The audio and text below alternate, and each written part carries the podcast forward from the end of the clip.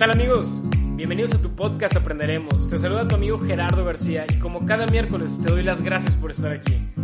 Hoy tú y yo tenemos unos minutos para platicar. Si vas a la escuela, a la oficina, al trabajo, quédate. Y estás aquí, ¿qué es lo peor que podría pasar? Te aseguro que algo bueno, algo bueno hoy te vas a llevar.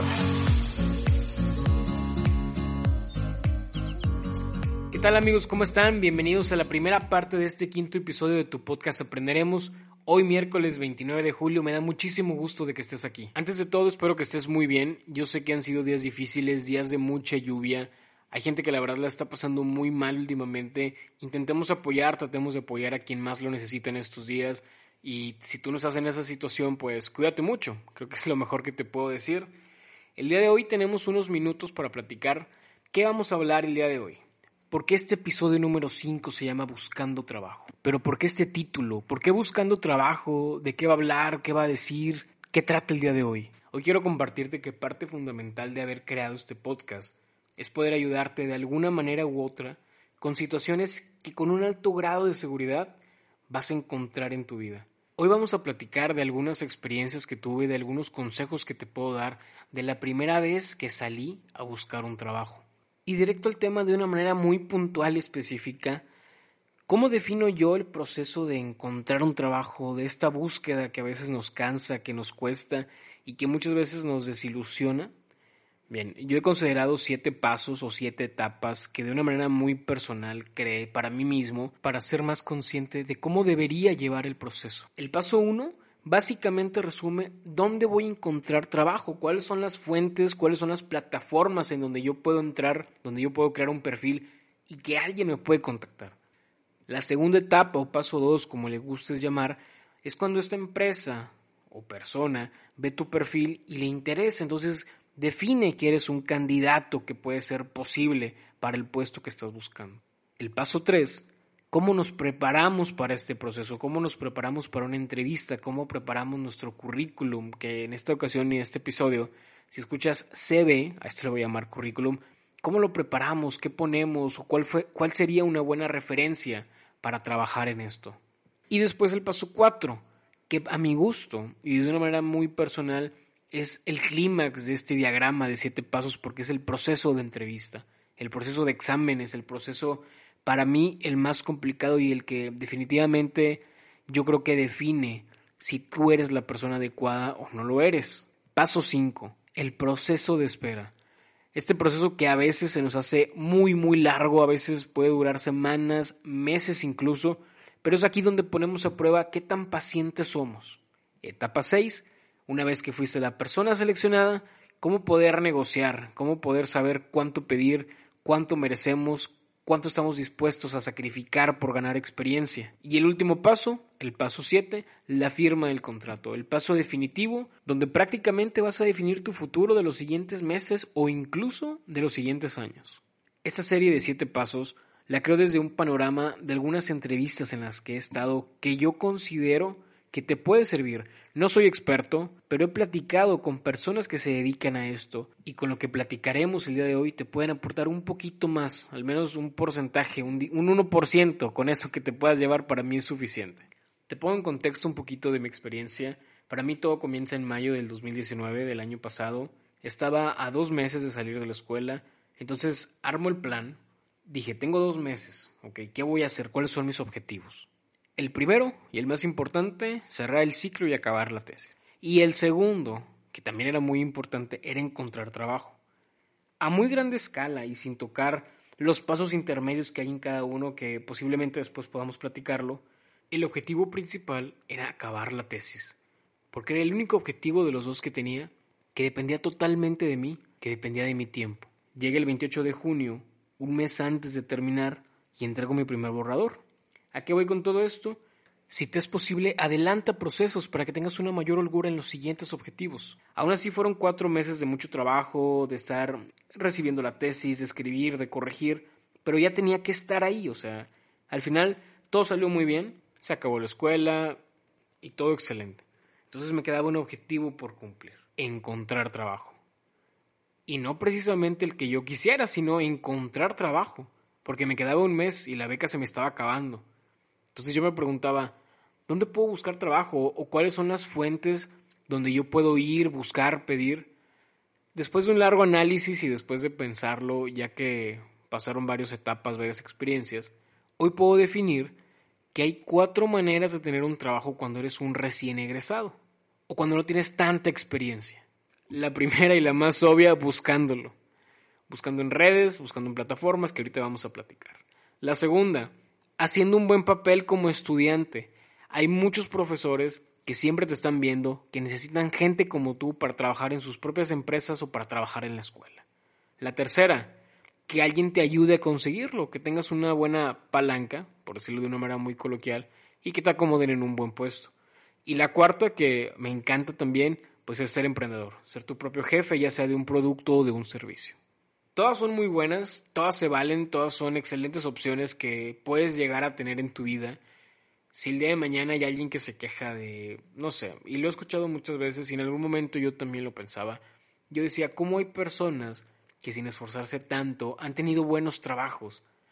Pero créeme que estoy seguro que el día de mañana, si a mí me llega a pasar algo similar, si mis papás o algún tío o alguien me consigue un trabajo, no sé, por dar un ejemplo, secretario de gobernación, ¿tú crees que no lo aceptaría?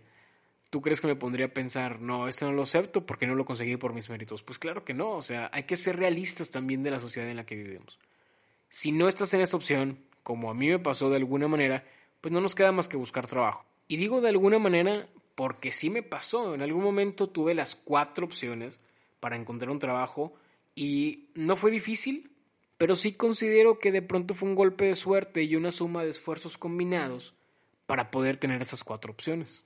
Precisamente hoy te voy a platicar de mis últimas dos experiencias que tuve, que fueron buscando un trabajo y déjame contarte algo. Cuando buscamos un trabajo, siempre tenemos una pizca de desesperación por el tiempo que tenemos, porque tenemos deudas y porque hay cosas que no podemos controlar, cosas que dependen de alguien más, de la persona que nos contrata. ¿Cómo empezamos esto? Y vámonos al paso uno. ¿Dónde podemos buscar? Yo te dije que había algunos lugares o plataformas donde puedes encontrar trabajo. Te puedo decir que mis últimos dos trabajos yo los conseguí por una plataforma que se llama OCC, pero hay muchas. Te comento algunas, por ejemplo, existe OCC, OCC Mundial creo que le llaman en algunos lados, Indeed, y creo que en español le dicen empleo, así lo puedes encontrar en tu App Store o en Google Play. También está Talenteca, Computrabajo, Boomerang, Zona Job, LinkedIn. Hay bolsas de trabajo hasta las empresas, puedes entrar a sus páginas y la mayoría de las empresas transnacionales o más grandes de una empresa mediana tienen su bolsa de trabajo, te dice qué opciones te pueden dar. También puedes buscar en avisos de ocasión. Yo llegué a buscar en el periódico y fui a una entrevista de un periódico Puedes buscar en redes sociales, en Facebook hay una bolsa de trabajo, en Instagram no la hay como tal, pero hay muchas empresas que tienen su cuenta, que tienen su perfil y que algún día suben en alguna historia que necesitan a alguien, un arquitecto, un contador, un licenciado, etc. Entonces, puedes estar pendiente también de esto. ¿Dónde más? Pues debe haber muchas otras, debe haber muchas otras páginas que no conozco, pero estas son las que te pudiera recomendar. Si tuviera que ordenarlas, hasta donde yo sé, las que más popularidad tienen aquí en México es OCC y, y LinkedIn y creo que una que se llama Zona Jobs también te pueden servir bastante. O si conoces alguna otra, después me la podrás recomendar. ¿Cómo funcionan este tipo de plataformas? Para empezar, es como cualquier otro tipo de red social que yo creo que conoces. Tienes que crear un perfil donde van tus datos personales, tus objetivos profesionales, tu experiencia, tus habilidades, la educación que has tenido Incluso, algunas, perdón, no sé si todas, no, no estoy en todas, pero te dan la opción de poner un salario que puede ser visible o invisible, un salario que estás buscando, un sueldo. Algunos tienes la opción de subir un PDF con tu currículum actualizado, que es algo que te tengo que recomendar. Siempre haz una constante actualización de tus datos, tanto personales como de experiencia laboral. ¿Y cómo es el proceso de búsqueda? Es bien sencillo, básicamente tú pones el puesto, o pones alguna descripción que tenga que ver, ejemplo, por ejemplo, yo soy ingeniero civil, yo recuerdo que siempre ponía civil, siempre ponía estructuras, algunas veces recuerdo que llegué a poner concreto, ponía cero, ponía diseño, te da una como una palabra clave que puedas poner. Después también te dice en qué zona quieres estar. Hay algunas aplicaciones que te dan la opción de tú poder decirle a los que están contratando si estás dispuesto a moverte de tu ciudad. Eso yo recomendaría que sí, porque hay muchas oportunidades que no se dan en la ciudad que estamos. Entonces, yo te recomiendo que sí. El proceso yo sé que es difícil, ya lo estuvimos platicando algunos episodios pasados, pero siempre es una buena oportunidad para seguir creciendo y salir de pronto de lo que estamos acostumbrados. Yo recuerdo y no se me olvida que una vez que actualicé todos mis datos, mis documentos y comencé a enviar currículums o a postularme, porque también te da la opción que es la opción más directa, no te miento que cada trabajo que encontraba con la descripción de ingeniero civil era postular. Vuelve a ver ingeniero civil, postular. Otra vez ingeniero civil, postular. Y así me la pasé. Yo creo que en algún momento envié como 50 postulaciones porque necesitaba trabajo. Mi consejo es no te limites al enviarlas. Algunas veces nos piden más experiencia de la que tenemos y así me pasó y te comparto. A veces te piden más experiencia de la que tienes y si tú ves que el perfil se acomoda a lo que tú eres o lo que puedes llegar a ser, postúlate. Te comparto que en mis dos últimos trabajos que tuve, en los dos me pedían más del doble de experiencia de la que tenía y aún así me postulé y para prueba un botón, pues fui la persona seleccionada. A veces tus cualidades, tus aptitudes, tus estudios te pueden posicionar en el trabajo que estás buscando. Y claro, aquí viene el tema mediático de cuando vas a buscar trabajo, cómo saber cuál es el sueldo que necesitas, cuál es un sueldo competitivo para las actividades que tú vas a realizar. Y aquí tienes de dos. Si tienes experiencia o si eres recién egresado. Y déjame te digo que los sueldos de recién egresado muchas veces son mucho menos de lo que pensamos. Te platico un poquito de algunos conocidos que he tenido y en experiencia propia. Para el área al menos en donde yo me encuentro, que es el área de la construcción, he escuchado que algunos sueldos inician entre los cuatro mil, y no estoy bromeando, a los seis mil o incluso ocho mil pesos al mes. Son sueldos muy bajos. A veces te pones a pensar, ¿cuánto vale la pena haber estudiado cuatro años de una carrera para recibir sueldos así? Hay gente que gana más de otras maneras y, y sí, es normal. Pero pues bueno, con el tiempo y con la experiencia puedes ir mejorando estos sueldos pero son sueldos muy bajos. Aquí en la ciudad donde yo estoy, he escuchado que algunos sueldos comienzan entre los 13, 14, 15 mil pesos y es un sueldo bueno, es un sueldo que puede competir, pero pues siempre tenemos la intención de buscar, de buscar más, de buscar un poco más de dinero, la cual te va a pasar cuando estés buscando en las aplicaciones, en estas plataformas. Lo primero, y te lo puedo asegurar, que vas a ver es cuánto voy a ganar. Ves una postulación, ingeniero civil eh, con experiencia en acero, 30 mil pesos. Dices, ah, se ve interesante, me voy a postular. Vas más para abajo, dice, ingeniero civil con experiencia en gerencia, 60 mil pesos. Dices, pues claro que me voy a postular aunque no tenga la experiencia. A mí me pasó, error sí, porque siento que de pronto estás quemando una oportunidad que pudieras tener más adelante. Entonces, a pesar de que te di un consejo de que no te limites en esos casos, si haz un análisis, reflexiona en cuáles sí se puede y en cuáles no. Cuál es el que te falta más por llegar y cuál es el que, aunque no estés en ese momento, sí puedas llegar de una manera más rápida, que tu curva de aprendizaje vaya más rápido. Siguiente paso, paso 2. El paso donde las empresas a las cuales mandaste tu postulación hacen un filtro de todos los candidatos que pueden tener. Este filtro hasta donde me han contado amigos y gente mayor que ha trabajado en este ámbito del desarrollo humano, a veces lo hacen por medio de algoritmos que las plataformas tienen que los ayudan a definir quiénes son los mejores candidatos o los que más se acercan al perfil que están buscando. Y en otras ocasiones es un proceso más rudimentario, un proceso más manual, por así decirlo, que es, me gusta más, sinceramente, este segundo, me gusta un poco más porque a veces el recurso humano, las personas tienen una capacidad de encontrar más y mejores detalles en las personas que a veces un currículum no alcanza a decirlos. Y te quiero contar algo que me pasó en julio, cuando decido hacer todo este proceso y como te dije envié currículums a diestra y siniestra en Monterrey, fuera de la ciudad, el objetivo era trabajar. Entonces resulta que me hablan de varias empresas que tenían interés en mí. Y siempre te hacen esta pregunta, te preguntan si quieres continuar con el proceso. Y pues la respuesta es más que evidente, si ya te postulaste, pues claro que quieres el trabajo, claro que quieres estar en el proceso. Y aceptas una fecha para una entrevista. Y es aquí donde pasamos al paso 3, la preparación para esa entrevista. ¿Qué tengo que preparar? ¿Qué tengo que llevar? ¿O qué es lo que tengo que hacer para antes de? Lo primero que hay que hacer definitivamente es agendarlo, porque por nada del mundo se te puede pasar ni la fecha, ni mucho menos la hora. Después preparas tus documentos, todos los que tengas, acta, CURP, cédula profesional, certificados de primaria, secundaria, preparatoria. Muchas veces te los piden y sí me tocó, no sé por qué piden tantos documentos. Entonces tenlos a la mano siempre. Título, todos los documentos que crees que se pueden necesitar. Por lo general las empresas te dicen qué papeles o qué documentos vas a necesitar para el día de la entrevista. Algunos otros te piden que los envíes desde antes para hacer unas corroboraciones, para estudiarlos. Y aquí viene una pregunta que me interesa bastante. ¿Qué tan importante fue nuestro promedio de la carrera. Si yo tuviera que contratar a alguien, me pregunto si yo le haría esta pregunta, ¿qué promedio fue el último que obtuviste? Yo personalmente no se la haría porque no es algo que pueda definir la persona que es, pero sí me interesaría ver sus resultados para poder evaluarlo. Al final, y me lo dijo en alguna ocasión algún profesor, no sé si ya lo comenté y si no lo voy a repetir, a veces un 10 o un 9, un 9.5 no define qué tanto sabemos, pero sí puede definir algo, definirá la actitud que tenemos ante las situaciones que se nos vas a presentar. Incluso, y ponía el ejemplo, un 10 copiado, y muchas veces lo reconozco, a mí también me pasó, es una situación que se asemeja, que a veces copiamos cosas o llegamos por un camino que no debemos algunas situaciones actuales.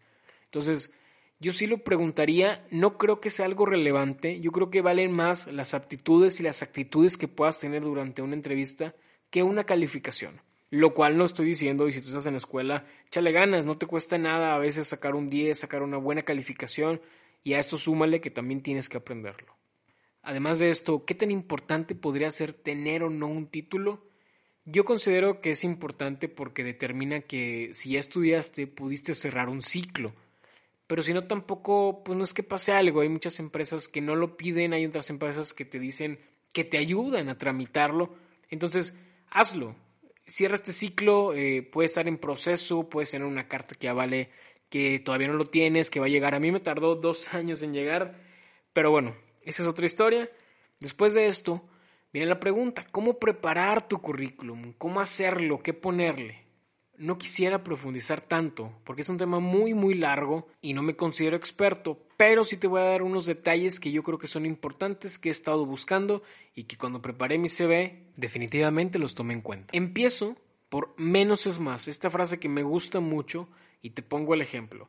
Cuando uno es recién egresado, muchas veces intentas poner todo lo que hiciste, los lugares donde estuviste, que estuviste en cinco proyectos diferentes, qué hiciste en cada uno, y me pasó.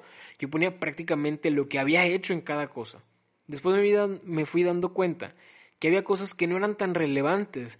Y en algún momento un compañero de, de un trabajo donde estuve que estimo mucho, me dijo, cuando alguien tiene un grado más alto de estudios, cuando alguien ha hecho muchas cosas, a veces no necesita ponerlo. Imagínate, y te pongo el ejemplo, el simple hecho de alguien que ya estudió un doctorado y que ha tenido práctica profesional, que ha tenido muchas experiencias, muchas veces el PhD, que es el grado que se le da a las personas, con eso es suficiente, no tiene que poner todo lo que hizo. A veces es más importante el grado, algunas veces, no digo que siempre, que el mismo contenido del currículum.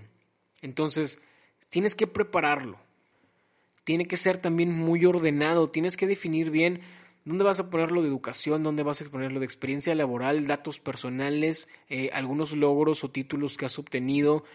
Algunas personas, y eso lo dejo a tu consideración, he visto que hay una fuerte tendencia en no poner tu fotografía. Yo me pregunto, ¿sí o no?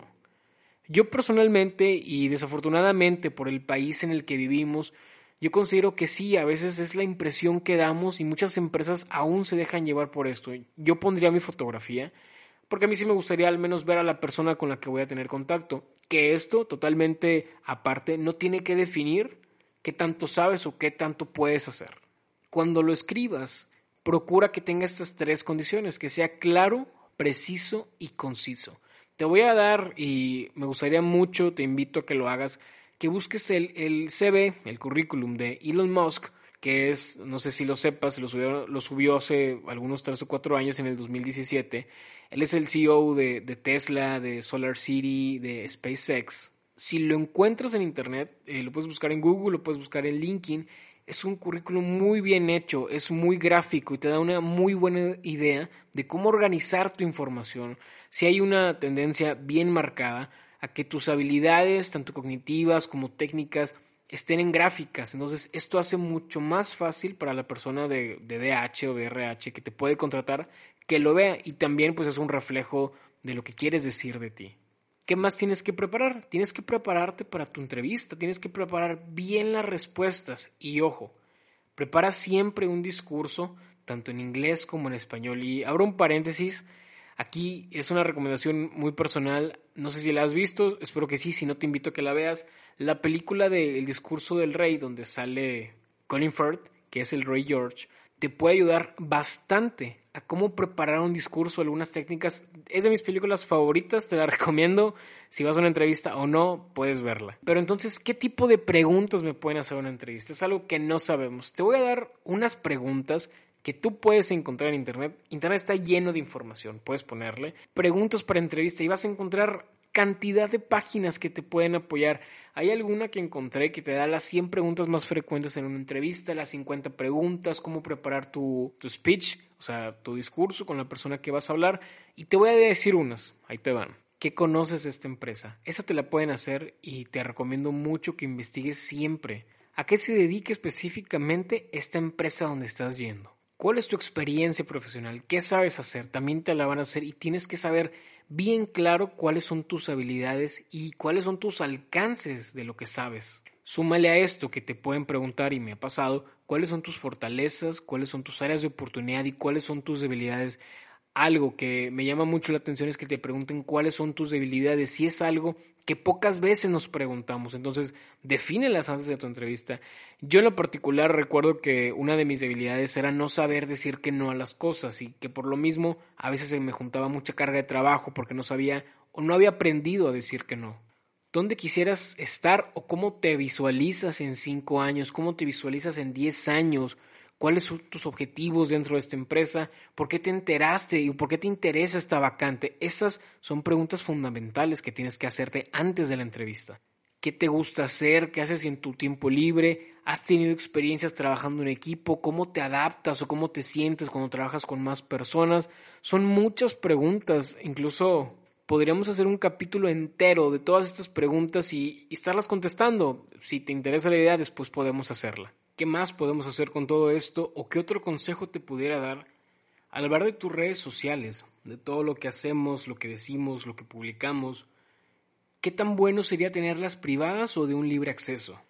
Creo que lo mejor que te pudiera decir es que pues cuida tu contenido, cuida lo que pones, lo que dices, porque no sabes si el día de mañana te pudiera llegar a afectar. Es bien sabido que las empresas pues van a investigar quién eres, qué te gusta hacer, qué haces, qué publicas, qué lees. Entonces, yo sé que es muy personal las redes sociales, pero bueno, puedes tenerlas libres porque les vas a dar la libertad de saber quién eres, o también privadas, pero a la vez si lo pones en la balanza puede ser algo malo. El no saber nada de tu vida, el mucho misterio, mucha información que no van a saber, pues a lo mejor pudiera llegar a perjudicar en algún caso. En mi caso, yo siempre las tuve privadas, pero sí dejaba público las cosas que quería que la gente pudiera ver. Y con todo esto, pues ya llegamos a la parte más importante de todo el proceso, la parte clímax, la entrevista. Amigos, hasta aquí la primera parte de este quinto episodio. Nos vemos el próximo viernes. Si tienes algún comentario, alguna idea, házmelo saber con todo gusto y la platicamos. Te mando un fuerte abrazo, cuídate mucho y adiós.